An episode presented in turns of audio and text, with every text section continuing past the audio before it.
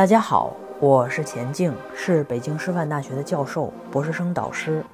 在本周的对谈中呢，有在俄罗斯读书的研究生，也有在日本深造的博士生，有因为男友的关系限制了选择的同学，也有因为家庭的关系深受其扰的朋友。人呢，处于不同的阶段，在受到外界的因素和自己内心的影响下。要怎样的做出会影响未来的正确决定呢？或者说，什么样的决定才叫做正确呢？就让我们在今天的对谈中一起听听大家的烦恼，希望对面临选择的你能有所帮助。哎，老师您好，因为我之前给您发信息，好的，博后刚进站，然后在这个无论是学科研究上和导师的相处上，和更高的工作强度上，都遇到了一些困难。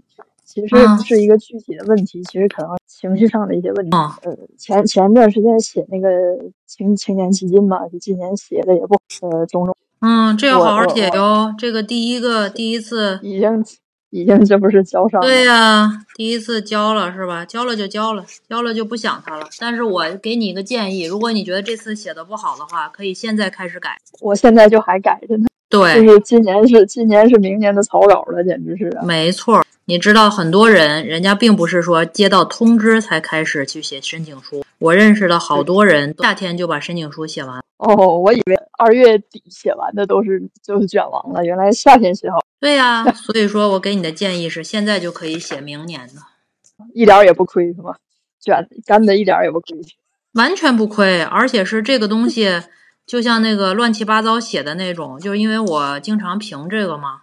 然后你知道现在写的都很精致，你觉得你成果还可以，乱七八糟就写一下的那种，不中的概率很高。因为一个评审拿到几十个放在那儿平行一比，就是不用认真看都能看出来你那是一个不好的、不够精致的本。现在本子都都特别特别的精致。呃，我跟您分享一个事情，这可能不是一个问题。我就是就是北师大的，但我是在珠海校，我们生化环材。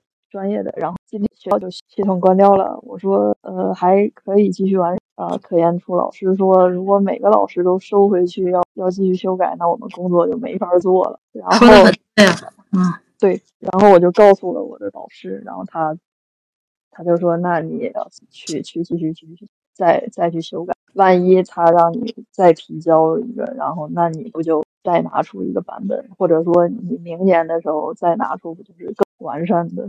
不过，不过下一个那个博后面上的时间又对，你也知道我想说啥，你这就是对自己不负责任的表现。对，就是事情事情到这里了，然后知道了。对呀，你这个都就是卡在那个 deadline 去交这事儿，就能代表你重视吗？你就不重视，对吧？你不这这都不重视，你说这么难的一个事儿，就你重视都概率没有那么高，你说你再不重视，这不是玩呢吗？那还不如不申，不申是不可以。那。那你这个瞎申和不申的结果是一样的，只是你为了就是通过焦虑缓解焦虑而已嘛，是不是？我理解您的意思，嗯，我理解您的意思，但是不申就是刚进刚进站，其实是就是你你害怕这个东西，有说找种种困难，但是这个你不能找理由嘛，因为已经做了这个选择，所以呀，这个就是好好申下一个呗，是不是？确实，嗯，这个是这个，反正就是第一次都试一试也没毛病。可是呢，就是这个申基金的时候，这个态度还是要非常非常正的，因为大家都很在意。如果有以后评一次本子，你就知道我在说什么。就是那种乱码七糟半成品的本子是非常少，都从头到尾巨精致。好的，好的，好的，谢谢你。其实也没有一个很具体的问题，就是。嗯，加油！过了这么一段时间，你现在都已经到了这个地步了，对不对？就是锤了那么多下了，就锤这么一下了，咱要把这个气儿憋住。我我没没懂您的意思，就是研究生阶段什么阶段？你看你研究生都卷过来了，博士也上完了，这现在是博后是吧？嗯，是的。对呀，那你说一路都优秀了，都努力认真了，那这时候是不是也是把这个把这个在意一下？确实是的，我觉得还是上到了一个更高的台阶上。嗯，所以就是做的每一样东西都给自己做的，又不亏，就好好做呗。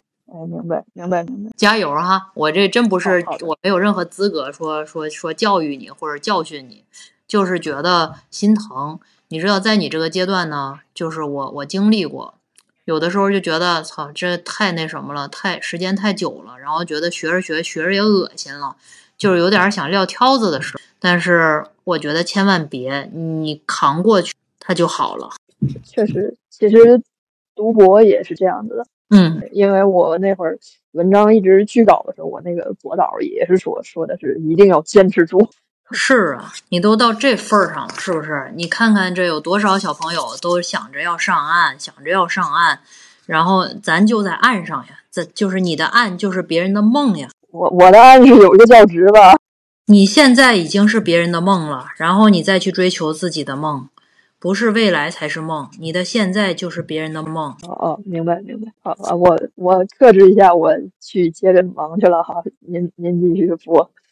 嗯哦，去吧，啊加油啊！祝你顺利。哎哎，谢谢嗯，谢珠海的环境多好呀，好好做点东西，好好把身体弄好。对对对对对，啊，不要长期的那个郁结啊，长期的这个抑郁的话，对身体非常不好。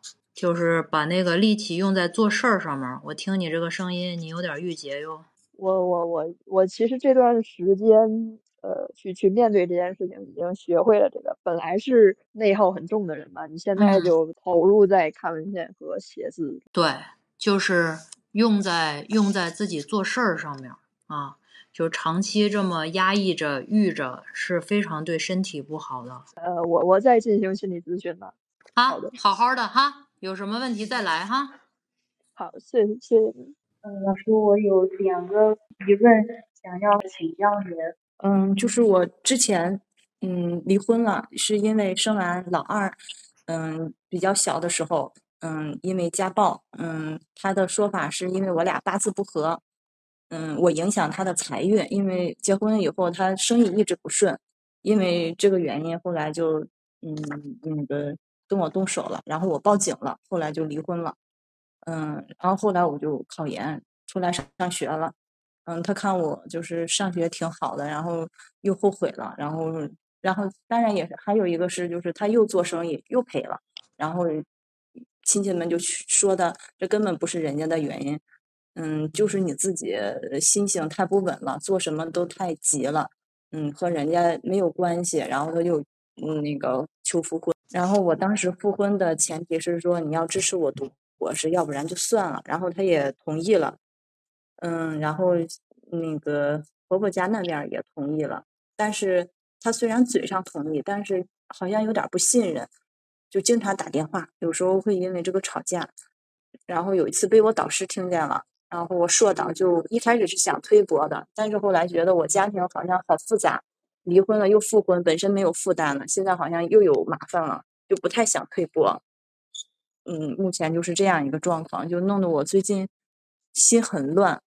本来在很很很安心的在修改我现在这篇文章，但是现在有点修改不下去。你要是再离婚的话，孩子谁带呀？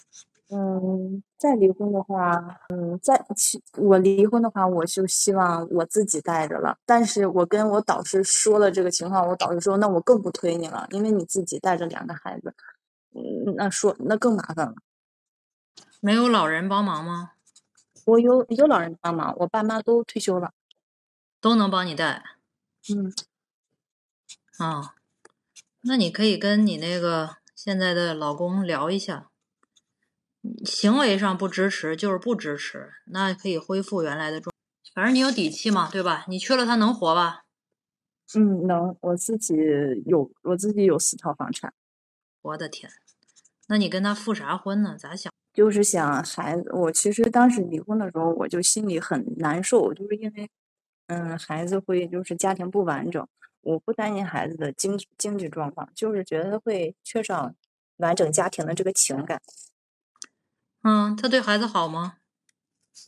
他对孩子，他对孩子倒还挺好的，但是他脾气暴躁，所以有时候就是会会跟孩子发脾气，他管不住自己的情绪。嗯，那你觉得你给孩子找了一个好的原生家庭是吗？完整，但是暴躁。嗯，是是这样。你这个就琢磨一下吧。以现在这个状况的话，可能确实没有导师敢要你。嗯，那现在我我硕导这边他也是这样担心，就是他怕他推上去以后再给博导找就是弄了一个麻烦，所以我是先需要解决这边的问题。你就首先要让他不要每天在这儿给你打电话了，这就叫不支持，这不叫嘴上支持，但是实际上怎么着就是不能再这么着了啊！给他下个最后通牒，我也不知道你在他那儿话语有没有话语的有没有力量，感觉他一时半会儿是放不了你的，你可能也离不成婚，所以说还是以平稳为主，让他不要再折腾你了。对这个我理解，我我这个我明白。然后那个其实我我和我丈夫这边就一直现在在。协商在，就是在跟在跟他说，就是你等我给你打电话的时候，嗯，然后我们再说话。但是他现在的经常那个一个疑虑，就是他给我打电话的时候我不接，那肯定是我在和别人搞暧昧，所以才不接的电话。就是他，你就要削他呀，他有这样的，你要你要去怼他，你还能接受会有这样的说法吗？你你就要把他给归拢好啊，是不是？这个现象就是不能，这个现象是不能再发生的。你要跟他恐吓他，他现在离不开你，你对他来讲就是又是饭票，又是港湾，又是他人生这么失败前提下的唯一的成功，所以他不会离开你。基于此的话，你要好好的管理他呀。那如果就是我，我能和他就是就是不再让我说到看到就是经常我们在打电话，这样我说到会在。愿意在推网上推我博士吗？我我硕导现在对我学术方面并不是说特特别有疑虑，他主要是怕我家庭会拖累。所以说你要做出个样子来啊！第一个，我家庭不会拖累我，我以后再也不在这个各处在这打电话，要不就哭，要不就吼，再也没有这个情况了。第二个是你跟他说我养孩子不成问题，是吧？我有四套房子。嗯，他家他经济条件也也不错。不是你跟你硕导说，不是要把房子给他。我的意思是说，你要让他打消对你的这个顾虑和害怕。哦，您说的这个意思，我明白了。那我您您觉得我需要一个负担这么高的人，你要好好的，你要表现一阵儿，然后好好的跟他说一次。嗯，我跟那个我硕导再好好谈一下。对，你说我这个问题解决了啊，以后不会出现类似各种各样的这个现象了。嗯啊，出现了以后我就跟他离。而且我爸妈全部都能帮我，我家三姑六姨全是我的帮帮手，没有人不看孩子，绝对没问题。所有人都支持我读博，让我必须把这博士读出来，要不不要进家门。嗯，那我在这这段时间，我在嗯，就是好好平稳一下家庭这个情况，然后找机会和我说导再谈一。对啊，这是你必须要做的。这个人家的疑虑也没毛病，好不容易有一个名额给了你了，你每天在这处理家庭的问题。还是一会儿一会儿又打架了，一会儿又离婚了，一会儿孩子了，这那的，人家干嘛不把这名额留给一个二十五？嗯，是那个，就是本来就是寒假的时候，我和硕导还在谈这学期，然后开始那个写这个简历，写这个嗯读博计划什么的。但是现在博导好像暂停了这个这方面，然后我我会不会时间线上就晚了申博这这样？那你就从现在开始做呗，你也没有别的可以做的，而且你但凡是有经济支持，下边能想读出来是一定能读出来。嗯，你又不着急，你也可以想办法。但是你这个家里的事儿，确实应该是你自己的责任，给他弄好。嗯嗯，跟不跟他过的都要让他现在先别惹你。咱们现在紧急关头，不管是对你去跟他再闹离婚，还得费事儿。所以说，你先把他稳住，让他别在这儿唧唧歪歪的。嗯，就说要不咱们一起读吧，你也给他找点事儿干，他还是闲的啊。对，您说的对，我之前也是想，不行，读你去读个本科，然后哪怕去读个电大，他说自己学不下去了，已经完全考不了了。然后，然后还说你这样跟我说是在看不起我。他经常的意见就是你看不起我，就是反正基本上呢，你现在的这个逻辑就是现在让他少折腾你，然后先把博士申成了，然后慢慢的把这个人踢了。以后这个问题会越来越严重，就是这种小心眼儿的话，你跟他过不下去。你现在还没有上博士呢，而且他打心眼儿里就不想让你上博士。这种男的的话，他接受不了女性比他优秀，然后他可能还会打你，打完以后还说我其实是很爱你的，我就是控制不住自己。他想通过打你去显示自己的权威。对他如果打不成你，他就会打孩子，然后让你去看看他的力。他想彰显一下他在这个家庭上的权。对啊，彰显权威，彰显他能。然后他，你看他还愿意做生意，他也是一个有好胜心的人。他不一定有上进心，但他肯定有好胜心。对他现在想法就是我一定要做好买卖，挣大钱，让所有人都看得起我。你一定要把你的钱看住了，不要把你的钱让他弄走，听见没？是，这也是我一点儿现在就是很难受的。我一方面就不想再因为钱的事情，嗯，和他再有这么就是新的矛盾，但是。他确实没有钱，所以现在各种各种这个开销其实是我在出的。开销这些可以出一点儿，但是呢，不能把你的房子卖了，听见没？啊，这个我肯定不会的。然后一说其他大钱的话，一分钱都不出。这是给孩子一人一个上大学用的，一分钱都不能出。嗯。你要把你的钱把住，不是说你跟他不亲，是这人不靠谱，到时候给你把钱再卷跑了。是，好，谢谢您老老师，那我就按您说的，先先好好稳住他这边。嗯，钱方面其实现在目前来说还是小事，不出大钱就行了。然后。有机会我再找导师，我导师好好的谈一次，表明我现在的情况、态度、决心、计划。而且那个什么，你要去找一个律师，好好的把你的各种各样的财产捋明白。你这个人还是比较单纯的，听声音我觉得比较单纯。你要让那个律师给你出出主意，把你各种各样的这些钱捋明白，同时谨防一点，他在外边欠债。嗯，哦，你说那个债务，因为你们俩是夫妻，所以债务是有共同的问题的。当然，现在有一个新的法条出来了，可能有一些变化。但是你为了保全自己，给孩子留点老本儿，别到时候把孩子也拖累了，要把这些事儿做一下。我其实已经做过一个公证，在复婚的时候做了一个公证，婚前公证。嗯，行，弄好就行啊。嗯。谢谢老师，行，好，好，是这些问题，祝你顺利哈。谢谢您，谢谢他要再打你的话，继续报警啊！不要自己，不要自己撑着，一定要把伤验了。我包括他，如果他如果打孩子的话，也给他报警去验伤，听见没？嗯，好。这个人有非常严重的心理问题和这个各种各样的这个，而且你保不齐他在外边也是有别人的。老师，您 真是什么都知道，确实。你这么忙，他又不受重视。很容易找别人去仰望，他又做过生意，那乱码七糟的事儿他都懂。对，确实是他您说的这些他都犯了。对，所以说你就是注意安全的前提下，用脑子把这些事儿平缓的解决了，以后不要再跟这个人复婚了，听见没？嗯，你这么自立自强，你又不需要他，孩子也不需要一个这么暴烈的父亲，不是所有完整的家庭都是好家。好，我明白。跟您说了这些，我我知道我大概你该做什么，然后跟您说了这些，看还能有和硕导谈的余地，那我就再和硕导好好谈一下，也有很大的空间，你要好好的、认真的去谈一下，把他的疑虑列一下，然后一个一个都跟他谈到位，然后姿态低一点儿，他有什么其他的问题，你再你再让他再提、再说、再解决。我听你还是一个有点智慧的。虽然虽然是有点单纯，但是智慧还是有的。加油！谢谢老师，钱老师，我最近有一个问题想呃问您。我是一个九八五的一个硕士，人在北京。然后我联系了三位导师，然后目前的情况想跟您说啊，就是从那个八九九十月份那会儿吧，然后呃联系的。呃，A 导师是一个北京九八五，然后。邮件上说你给我发一下研究计划，然后我就给他发过去，我感兴趣。然后他又加我的微信，然后在微信上辅导了一次，然后就说你怎么改怎么改。然后我我希望怎么，然后改完之后呢，我们我给他发过去之后，他就约了一个视频面试，然后聊了一个多小时。呃，这是 A A 导师，B 导师也是北京的一个博导，然后他说北京这块呃名额可能不够，竞争比较激烈。然后我在澳门带，然后你要不要考虑一下？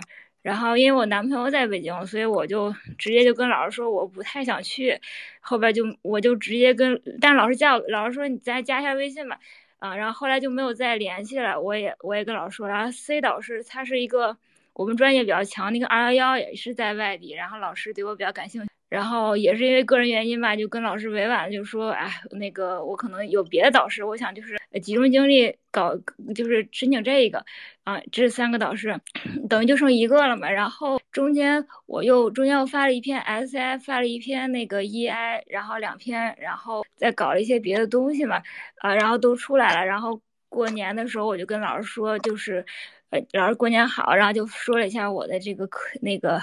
东西啊，老师说那个祝贺你，然后呃后来我因为嗯论文发的水平比较高了，然后我就把那英语计划又重新呃修改了就更更更好，我觉得就是进步还挺大的，我又发给他了。然后我说老师，要不然我们再聊一次？我觉得上次就是之前写的还是比较浅薄，然后希望能再给一次机会，然后没有回复。然后后来。又过了一段时间，我说那个疫情放开了，老师，我想那个和您单独见一次面，然后你也能够呃具体的了解一下我。然后老师说那个好的，就说又过了一个多星期吧。然后我说老师那个，哎，咱们咱们什么时候出来嗯聊一次？然后老师就不再回复了。然后这个时候，这个时候就是 C 导师那已经过了嘛，然后还有 B 导师就北京的那个，然后我就微信上就联系他，我说这是我我现在的一个新的简历，呃，然后我的新的东西，老师说他就直接就把那个申请链接给我发过来了，说啊，那你就试试试试我这个吧，然后目前我就提交了 A 导师跟 B 导师的那个博士申请，呃，然后正在嗯正在等待后面那个审材料什么的。啊，嗯，大概就是这样吧。我现在不知道应该做点什么，再申别的，嗯，再再申别的是吧？因为今年，今年确实今年基本上已经，嗯，没有什么学校了，呃，可能就得明年了。没有了哦，今年你是申博是吧？嗯嗯，那你想问我啥呢？嗯，就是 A 导师跟 B 导师这块。您觉得都没有啥希望了，是吧？就是我也没有什么做努力的余地了，比如说去北京，呃，找找或者怎么着。我不觉得没有希望了，但是也没有百分之百的希望。就是这就是双方选择的问题。一开始的时候，他想要跟你定下来或者怎么着，你把人给拒绝了，然后他中间就会有不断的有别的人来，这时候呢，他就会互相权衡和选择。然后呢，就是变成一个，反正先放在这儿，最后看你们谁能进来再说呗。嗯，不是 A A 导师 A 导师，我我一直没有拒，然后但是只是现在微信我约出来见，比如说疫情放开了见一面，老师就不，嗯，不不不太那什么，就是对你不太感兴趣。这个人的行为是很真诚。我们作为老师来讲，能碰到一个非常好的学生也是很难的一件事儿。师生之间绝对是相互成就的。如果他对你感兴趣的话，见一面这个事儿还是非常愿意。嗯，我我也能感觉到，我也不太想再打扰老师了，因为没有什么意义。老师的意思我也能理解，他也不一定不要你。所以说呢，你隔一阵儿你也可以去找他一次，就是微信上怎么着跟他说说说话啥。他也没说不要你，他肯定对吧？他如果肯定那边能怎么着的话，他肯定还牵着别人。如果那边能肯定下来，他也就拒绝你了。他也是一个有疑虑的过程中。所以他也没有说不要你，但是他也没有想只要你。现在不是他，嗯，明白了。那我可以就是刚刚报名完，然后把材料材料寄出去之后，我可以跟老师说一声我报名成功。对，这嗯，你就是时不时的就去跟他 update 一下进度，让他觉得你很懂事儿了，有来有往，有前有后，不是说那个说了话，好多小孩就来找你一次之后就不见了。哦，明白了，老师。那我保持联系，然后努力准备一下复试吧。对，就是其他的同学也听一下这个，就是你在初期联系的时候，一定要有自己的优先级和多联系几个，然后不然的话，最后来来回回就会出现这样的情况，你也没有什么可努力。嗯，老师，我想问一下那个澳门那边的大学，因为我查了一下，排名都不是特别高吧？然后老师那个就是三四百名，大概相当于。呃，东北师范大概这种有必要去吗？gap 一年都不去，你没有深圳国外的学校吗？我听起来你这个人还是有实力的，大家对你还是看了简历是有好感。国外第一是我雅思 一直因为疫情嗯取消了呃六七次，然后刚考出来也是刚考出来，就是三月份刚考出来成绩，然后而且国外要准备英文的文书，然后我也。嗯，时间可能比较紧，没有把东西都翻译成英语。嗯，然后而且申请国外的可能有一些信息差，心里有一些畏惧。而且我男朋友这块儿，嗯，就男朋友这块，所以一开始就一是困难，二是畏惧，三可能男朋友这块，然后就没有去花精力去，精力是有限的嘛，就没有再弄那。你男朋友是干嘛的？他算法，嗯，在大厂。我跟你讲，朋友，你现在这个时间很关键，你不要把所有的时间都用来陪他。年轻人嘛，谈谈恋爱，但是最后还不知道是怎么着呢。因为我可能读博了嘛，也年龄也比较大了，然后好不容易找到一个男朋友，就 就也老也有人听说，就说有的那读博回来的，说我导师的侄女读博回来，岁数也挺大了，找不到对象，我也挺害怕的。那是，但是你找着对象，他也不一定怎么着啊。你要你要去向何方呢？是现在就结婚也可以。要不你现在结婚把孩子生了？我我我挺愿意的，男朋友，嗯，他比较犹豫。所以说嘛，你为什么什么事儿都替他考虑呢？可能也是把男朋友当成一个理由吧，对吧？然后也可能是我自己有点儿儿女情长。我觉得老师您说的对，嗯，还是实现自我价值是最重要的一件事情。不是这么说的，就是你要看人，有的人是忠肝义胆的，你为他牺牲，他会买单。但是有的人他不觉得，他觉得谁的青春不是青春，然后你做的所有决定都是你做的所有决定，跟我有什么关系？他不会买单的。嗯，这种这个我不太不太懂。就是就是未来，如果是没有未来的，那就瞎谈谈，你根本不需要为他考虑。如果是有未来的，那两个人要为未来去规划。现在你这么重要的事儿，难道跟他是毫无关系的吗？嗯，他本来就不是很。支持 他觉得没必要，嗯，而且这几年都稳定不下来，嗯，他希望我去工作，这就充分的说明了这小伙儿一点远见都没有。你跟他生活在一起会非常的累。他一个做算法的人，他有户口吗？嗯，他在北京上的研，然后去到那个大厂是给了户口的，但是他没买房，是集体。对呀，你以后如果说要是有未来的话，这些事儿都不需要考虑的吗？你好好的去把博士读出来，进个高校，把孩子的问题解决了，这不是两个人非常重要的一步棋吗？其实我觉得，我觉得读博是件好事，你也觉得读博是件好事，但是我周围的人，还有男朋友，还有男朋友的父母。都觉得我有点神经病。我觉得读博是个好事儿，也不是说对所有人都是好事儿。但显而易见，你是个很适合去读博的人，你明白吧？我不觉得所有人都应该去读博士，我更不觉得所有人都能读博士。难道这是个他想干就干的事儿吗？但是我觉得你适合，我听你声音我都觉得适合。我我当初就觉得我就申申一年，然后我申上就证明我能。我要申不上的话，就说明我不能呗，对吧？你们就别说那么多，我我最后看看结果。但是这个前提是什么呢？前提是你全力以赴去申。显然，你虽然意识上是觉得应该去读，自己也适合，但是行为上已经受了他们的阻碍了。是，确实是我一些决定，就是限制这限制那，不想去外地，然后只申北京的，然后不去国外什么之类的。嗯，对，已经受到了限制。你绝对受了非常多他们的限制和他们潜意识里到受到他们的这些价值的影响，就是人要客观的评估自己，不是说别人说你去你就去，别人说你不去你就不去，你要琢磨琢磨这件事适不适合你。我觉得我适合，我特别想干成这件事。你想想，你一个九八五的人，然后你拿着简历给这些老师，他们一开始都很觉得挺好的，就说明你这个人肯定是有硬实力的，这还用说吗？我要是你的话，我就自己好好去申请，从现在开始，国外我也申请，国内我也申请，哪怕我等个半年一年，我都要上。你愿意跟我过就跟我过。你不愿意跟我相处，不愿意跟我在一起，不要用你那点儿可怜的认知去指导我的生活。你是谁呀？你的人生出了什么彩，值得你去指导我呢？要不你跟我一起规划规划我们的未来也没有。你只是单纯的凭着对我时间一味的支配去支配我的人生，你配吗？嗯，他只是觉得你读博了，陪他的时间就少了，这叫自私，不叫爱。他他的他比较理性，然后他可能对我之前的他偏保守，他觉得。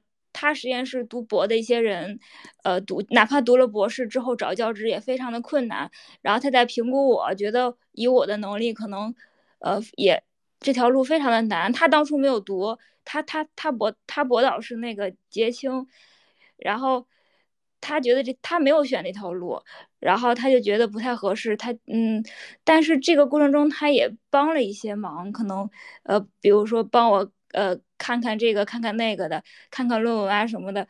虽然专业不一样吧，呃，但是他是偏保守，嗯，他不愿意去闯，不愿意去那什么。他我觉得他很有能力，但是他非常保守，可能跟家里的原因关系有关系。嗯，偏保守吧，我倒不觉得他是自私或者是什么，希望我多陪他。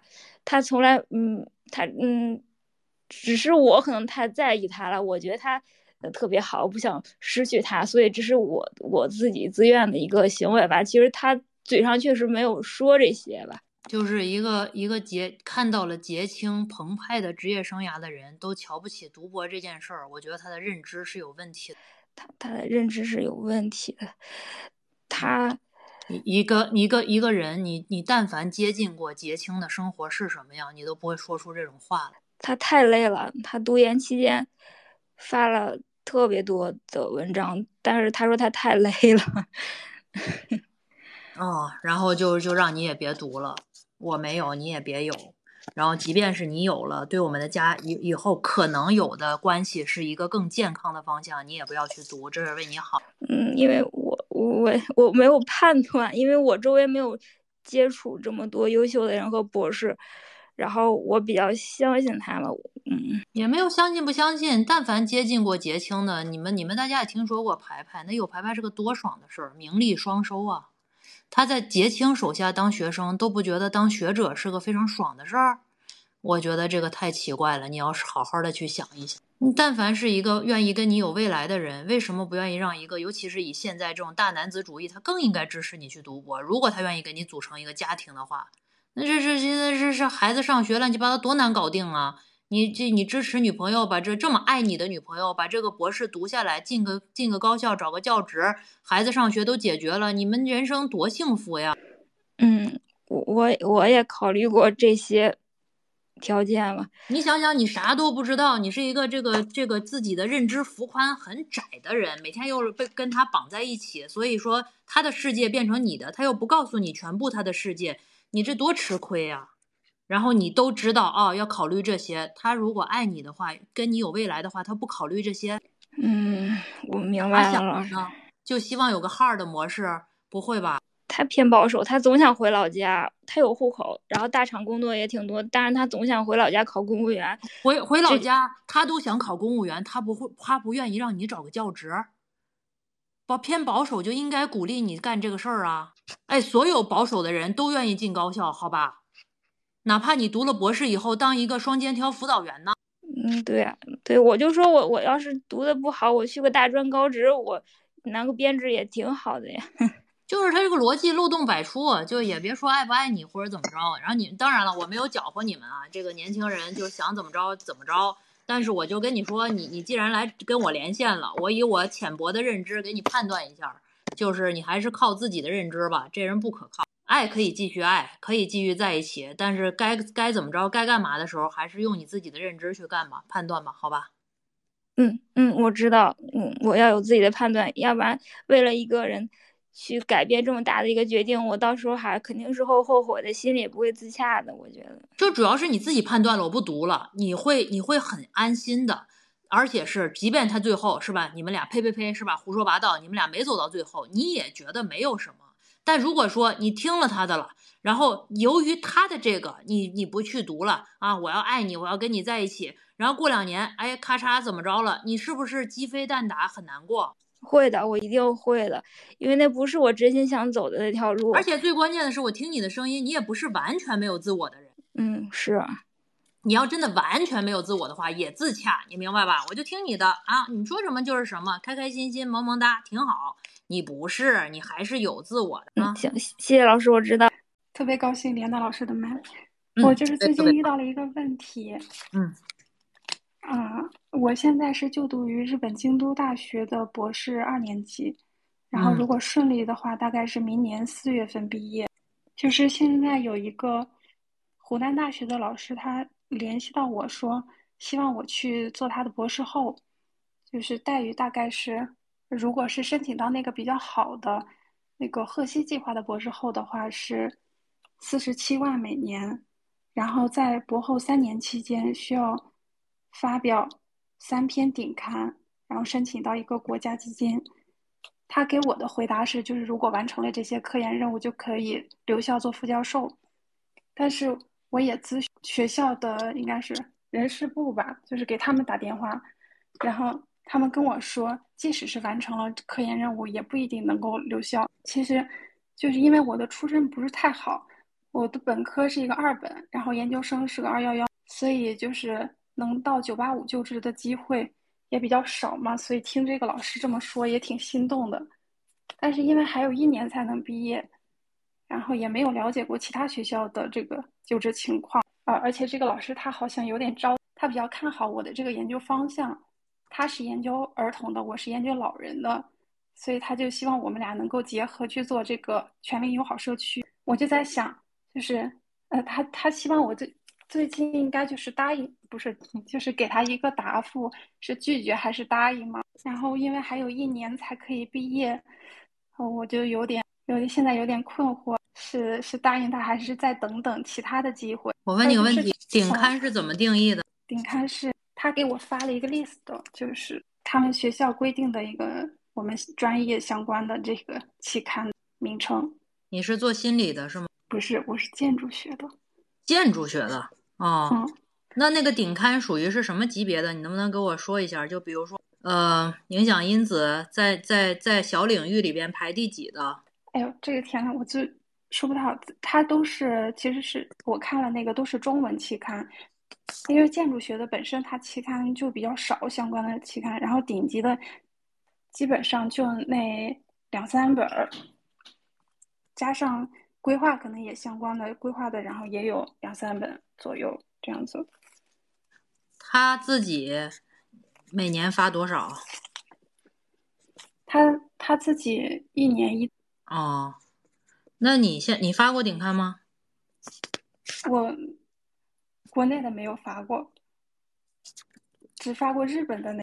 你日本发的那个算不算在他这？那个其实不太好说。那个的话，就是这个老师他说他是因为他也是日本的毕业的博士，他是认那个期刊的，他觉得就是那个期刊确实是日本的最顶级的建筑学期刊了，嗯，也非常难发。可是那个期刊在国内到底就职的时候能被定为什么档，这个很难说。就是反正呢，这个事儿就是这样，每个学校都一样的，你不能听一个人说。凡是那些什么怎么怎么着就能怎么怎么着的，都不是口述的，都是有文件。如果人事处不认的话，就是没有。然后，那所以说这种博后跟其他学校的那种类似于叫做助理教授这种非升即走的，还是有一定区别的，是吗？这有啥区别？那如果说你完不成这个，就是这个三年三个顶刊一个国家自然科学基金的时候，是怎么对待的？嗯，最坏的情况就是找其他的学校。然后他说的是，如果不想去其他学校，也可以留校做管理岗，但是这个肯定还是不愿意嘛。那不是扯呢吗？反正就是这样的，你自己评估一下，就是他说的所有这些，你就当没有。也就是说，三年以后情况未定。当然了，他是不是领导呀？不是，别说他不是领导了，他就是领导，说的也不定有用。好吧，那如果是去其他学校的，就是感觉好像我这个我这个出身的话。去一本以上的学校都是需要非升即走的这种，他这个也是非升即走吧？对，也不就是完成了也不一定，不是不一定，这就是非升即走。那就是说非升即走就是完成了所有的学校都是一样，完成了科研任务也不一定能留下吗？飞升即走就是完成了可以留下，他这个还不如飞升即走呢吧？对，所以我我有点搞不清楚，那呃其他学校的如果是飞升即走，会在合同里面写完成了哪些任务就可以留下。这样的，嗯，但是这个不会给我这个准准。我不知道呀，你问他能不能写在合同？我觉得应该是不能，因为人事部他都说不能。那学院可以去争取啊，这个还可以商量。为啥不能商量？引进人才嘛，一事一议。总而言之，就是口述无凭，和没说一样，你就当他不存在。你可以相信，但是他不存在。嗯，对他跟我聊的时候，其实也会也在强调说，就是我的科研成果比较少。然后出身也不好，那这不就是 PUA 吗？所以，但是只有我认可你，你还是来吧，赶紧给我答复哟。对，就是这种感觉。我这么不好，你要我干嘛呀？要拯救我吗？好的，那我大概明白了。你不要因为被真正的飞升即走吓到了，就找了一个达标也不让升的地儿。对，呃，对他跟我说，就是这个博后跟飞升即走其实是一样的，而且还比飞升即走要好，因为不用代课，不用管其他的杂事儿，只要一心做研究，待遇也比较好。然后一听，哎，是不是还挺好的？这不就是骗学生的吗？不用代课一定是个好事儿。我们现在好多学院原来都是不用代课的，现在一锤子买卖给人画一条线，没有课时量到多少的，连职称都不能评。所以那就是说，博士后跟非升即走的教职本质上还是不一样的。当然不一样。我一般听说的博士后是这样的：给你一个师资博士后，然后呢？你完成了什么什么什么样的情况以后，就可以有资格 PK 副教授。嗯，对，官方说法是这样，本来就是这样子的。他说的那个是不对的，好吧？啊，你满足这了就能升，我到时候跟谁 PK，名额是谁给的？最后还是一起竞争，名额都是人家人事处批下来的。所以就是他也没有决定权，或者是有一点点左右的权利。一个学院怎么会在一个人的手上决定呢？你太逗了吧？好吧。你还是想要相信他给你画的这个饼，你也可以找个地儿去让让你相信，但是我听起来不靠谱啊。对，因为之前也没有任何经验，我就感觉好像也从来都没有找过在国内找过工作，所以听他说这个就比较相信。你要坚信的一点就是你肯定是有价值的，不然他不会左右在这儿跟你折腾这个事儿。你来这儿对他是百百利无一害，对你不一定。那老师，您觉得我还有必要再跟他详聊一下吗？当然要聊了，这有什么不能聊的？人家也没害你。对，我觉得他更多的可能是想要找我做呃合作吧，这种关系。合作可以啊，你他把他的诉求已经说的很明白了，你把你的诉求也说明白点。哦，我明白了，那我没有什么问题了，谢谢老师。嗯，好。哦，老师，呃，就是老师，我想咨询您呃几个问题。就是第一个，我是非常坚决的想读博。然后呢，我先说一下我的情况。我本科是二幺幺，然后保研到了呃一个二幺幺，但是这个二幺幺呢是两年，时间很紧。我去年才入学，然后我今年就要升博士。嗯，我的我的科研情况呢就是，呃，我现在跟老师合作，就跟我硕导合作，然后呃。这个论文，嗯，模型是呃已经建好了，但是要写一个英文的，它那个可能就最后只能产出一个呃工作论文。然后现在我导师把我推到了一个呃推到了那个 NUS 那边，跟着呃另那边一个课题组在做做一些事。然后我本科的时候有一篇论文，嗯，现在是在投，但是我英语成绩呢是没有，无论是呃。呃，我就只有一个六级，而且分数也不是很高，没有五百。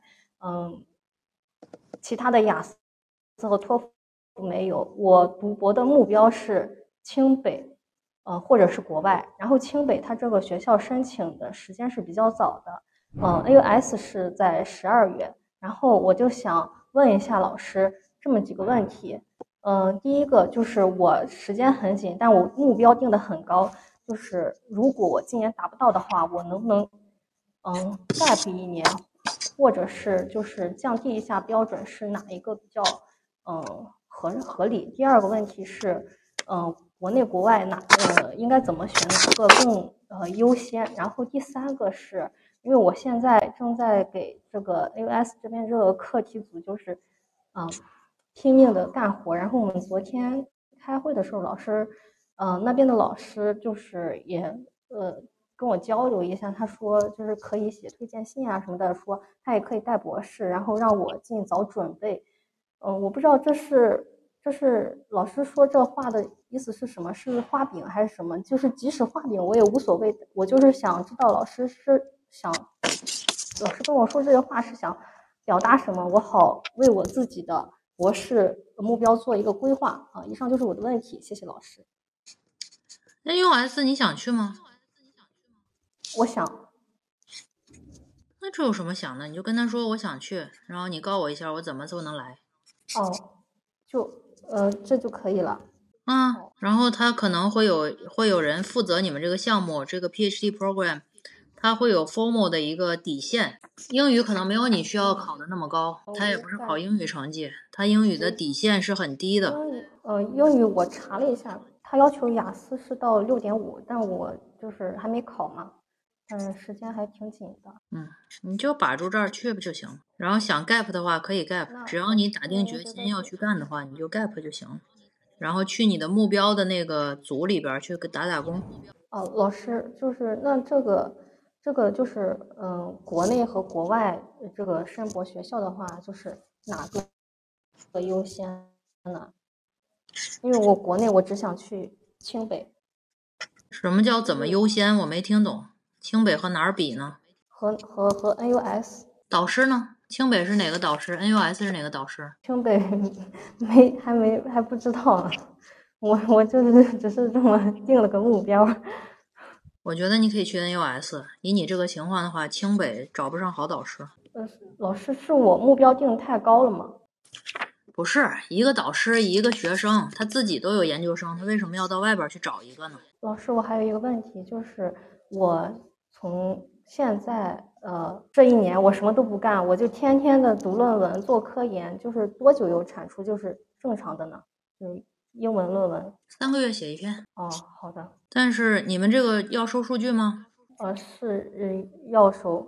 有数据吗？嗯，现在有，但是它数据有一些不不是很准确，有些错误，我还在我我重新清洗了一遍。嗯，那你把数据拿过来，然后 run 出模型来的话，两个月应该就写完了。哦。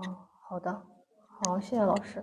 Hello，老师，是这样一个情况，就是我我在俄罗斯读的书，但是我选的课是英授，就是很尴尬，因为我发现这边他如果说是中国的企业，他就要你俄语很好，而且他会他会想要男生。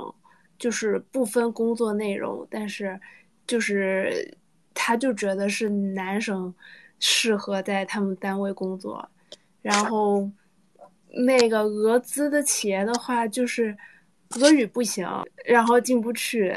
但是我又觉得，就如果说这个时间段没有过实习的经验的话，可能回国没人要。我没工作过，嗯，就。就就不知道这个是，但但有的朋友就说，呃，在国外这这点时间，要不就抓紧时间出去玩儿，因为之后可能没有这么方便了。嗯，这，但是我又怕我要是玩了这两年或者三年，然后完了之后，我肯定是会回回国。那我要回国了，就好像。除了有个学历，一事无成。你这学校好吗？呃，很好。呃，就是它是俄罗斯最好的学校。嗯，莫斯科大学。嗯嗯，那挺好啊。你家庭条件好吗？你是说家里条件吗？对，家里条件的话还行吧。就是我爸妈对我没啥要求，他们希望我我后面回回老家可能考个编。或考个公，然后稳定就好。那你就玩呗。对我没啥要求。那就玩吧。但我不太想回我老家。哦，你想靠自己是吧？这又是一个和命运的抗争。就是自己虽然实力不咋地，但挺想靠自己。我我想过别这么说，能比就是不靠爸妈的，就是养活自己就好，也不求发财。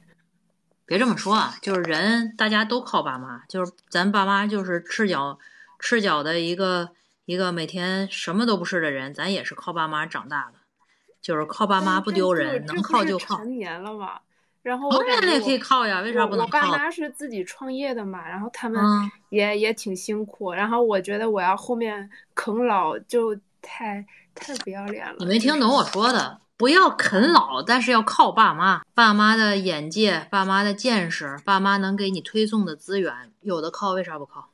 但是别让妈爸妈养啊，就啃老是不对的，靠爸妈是非常好的。嗯，所有的爸妈都以能让你靠上为荣，但是不能以一般是不以让你啃上为荣。因为就是，嗯，我以前成绩是挺好的，但是就是后面选选专业什么的，选了自己年少无知，选了一个自己不太合适的，然后就再加上当初想考研来着，然后后面我感觉我自己可能也不太就就不太努力还是啥，就考研到最后那个阶段，自己你顶不住那个压力，然后就研也没考好，然后才去的俄罗斯。然后没啥，俄罗斯挺好的，俄罗斯满大街的人都在看书，这不是一个非常好的地儿吗？怎么怎么就这么自卑了呢？谁说你了？就是可能是最近就是想找实习吧，然后就挺尴尬的。他们说是就是成绩不好才去的俄罗斯，你听他们说呢？他们去过俄罗斯吗？他们肯定都没去过俄罗斯。有几个人去俄罗斯啊？我都没去过，我都觉得俄罗斯挺好的。我哪儿也没去过，我也没有这么窄的局限。因为不太会，就就俄语挺一般嘛。因为之前也是偶然才想到去去俄罗斯，然后就就俄罗斯的企业肯定是进不去，因为俄语不行。然后中国企业他们就说，嗯，是女孩子。哎，我给你一个思路，现在好多互联网上可以在线实习的，你要不要找一找？反正你要回国，嗯，但是我又怕我就是在国外这两年没有工作经验，回国找不到工作。那不会。那你这事儿说的，你本科是不是还可以？嗯，本科还行。怎么可能找不上工作？是谁吓唬你的？大家每天不要老上网啊，科学上网。因为我周围好多朋友，他们就是很厉害，就是本呃本科，因为我本科比较傻，我本科就就在学校里学习，然后老师安排一些任务去做，然后最后嗯、呃就拿了个党员，然后什么都没有。但是我很多朋友就会做很多的实习，然后他们后面就是。呃，简历很好看，然后，呃，现在工作也还行，然后对比了一下，我就觉得我好菜，就什么都没有。你菜什么都没有，哭有什么用啊？觉得自己太菜了。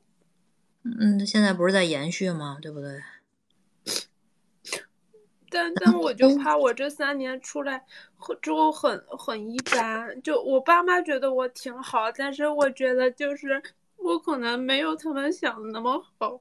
来，那你说说你的 dream job 是啥？你想找啥工作？我听听。你的理想的工作是什么？我我其实理想的工作就是就是能满足我的是就是我我其实我现在的研究是是就是我感觉就是如果我想做这种比较学术类的研究的话，他们就会嗯、想要一些比如说你有这方面的工作经验，或者是嗯那个呃就是还有一些嗯。算法什么的，但这些我都不行。就我的想法肯定是，我我现在的研究方向将来能能跟我的工作差不多，但是我现在好像不太行。就他们，我看他们要的硕就是像做可持续经济类的，他们也都是你一个是要专业对口，然后另外一个就是他会要你什么，就是知名的学校的那个硕士或者博士，然后我感觉我都不达标。你没听懂我的问题。我想问的是，你的理想的工作是在哪儿工作？是干啥岗位？我想干像嗯，就是行研或者咨询类的，然后我希望是能在广东，就是就是广东的话离我家不太远，然后也能回家看爸妈，然后又又不是在老家里面。那你选了一个最不应该哭、应该直接去卷的行业。你知道一个人他们都实习有多少吗？就你这个每天在这儿哭是完全没有用的。我我就是就是他们朋友，就是我有问朋友，就是他们确实都做了好多的实习，所以我才就是因为我我大学，因为我我大学比较比较就就只知道按部就班，就是老师给我呃推荐什么工作我就去做，然后没有没有说去做一个什么实习或者比赛。然后啊，那没关系。来，朋友，这样你又回嗯到你的逻辑了。那你有为之改变吗？你光在这儿说自己哪儿不行，有什么用呢？我就是现在有开始你那个行业也不应该在俄罗斯找工作呀，他们都是在网上实习的。你有为之付出努力吗？我就是开始找了之后，发现他们都说我不行，然后然后就就朋友劝我去玩儿，然后我又不敢去玩儿，但是这边实习又找不到。你做行研和在那边实习有什么关系啊？你想去，你不是有一个理想的工作吗？你有一个理想的工作的话，那你应该为你的理想的工作去努力啊！你在那儿找什么挑剔你的工作呢？我就是想现在先从实习开始做，但实习不是没找到吗？哎，朋友，你如果嗯相信我的话，我给你一个人生建议，嗯我觉得你可以听你爸妈的。哦你比较适合回老家，在爸妈身边，这样无论对你的人生还是职业都会很幸福的。而且嗯别说你这么好的本科了，你就没有这么好的本科，也可以找到一个养活得了的自己的工作。这个可能你爸妈还是比较了解你的，你是适合回去的。就是我自己太躺了是吗？不是，你就是适合回去，因为你没有什么主意，然后呢又有一些想法，很容易在外边待着的话上当受骗。我觉得你适合回老家，在你爸妈身边儿，然后听你爸妈的，让他们给你安排个工作，然后这不丢人，你知道吗？好多人就像我，我就特别希望能够靠爸妈活着，只是没有这个福气。因为我觉得，就是，嗯，爸妈他们他们想的，有时候就是，我我也想出来，出来就是不止靠爸妈，然后但好你没必要这么想，能靠爸妈是一种福气，你为啥有福不享呢？你爸妈自己做生意的，然后能在给你绝对能在当地给你找一个比较安稳的工作，这按他们的，千万不要在外边再折腾了啊！然后你好好孝顺他们就行了，这个靠爸妈一点都不丢人啊。哦好，然后在俄罗斯呢，然后也不要去瞎找实习了。我认为你现在应该做的都不是别的，注意安全，把身体锻炼好。然后呢，可以看看有没有什么家偶可以带回老家，一起建设家乡，不是也挺好的？那就算了吧。真的，我是说认真说的，该玩玩，我长长见识不太敢谈恋爱，哦。我这么多年没谈过，不太敢所。以，所以，所以说还是回老家吧，哈，爸爸妈妈没法放心你这样，一定要注意安全，听见没有？你是一个被爸妈保护的非常好的小孩儿，所以你一定要注意安全。谢谢老师。哇哇，太好，真是没，但是没有预料到我竟然能够被连上麦，特别感谢。就是啊、想就是想咨询一下钱老师，嗯、我之前呢其实是有过申博的经历，申申到了海外的博士，但是因为当初是疫情，还有各种资金的原因，就是没有能力能够承担这个啊、自费的这个能力，所以就选择了工作，然后现在是在北京的一个非常普通的公立学校当这个小学老师，但是我就是自己对自己的自我认知依然还是觉得自己还是喜欢这种比较有挑战性，比较喜欢做研究的一种生活方式。但是可能我就是因为这三年内已经中断了对于学术的这种知识的研究，所以就想问问钱老师，嗯，就是像像我这种情况，就是不知道还有多大的概率能。那个是这样的哈，这这这这是一个自己对自己要求很高，然后用英文说就是非常 competitive 的一个 girl 啊，就哦是 很要强的人。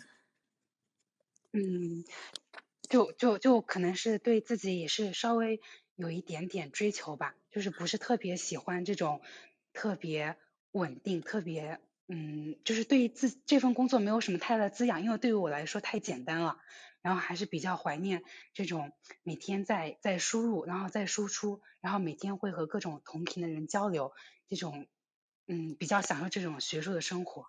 对，对自己要求高，对别人要求也是很高的一个人啊。Anyway，那个我觉得是可以的哈。你原来有科研经历吗？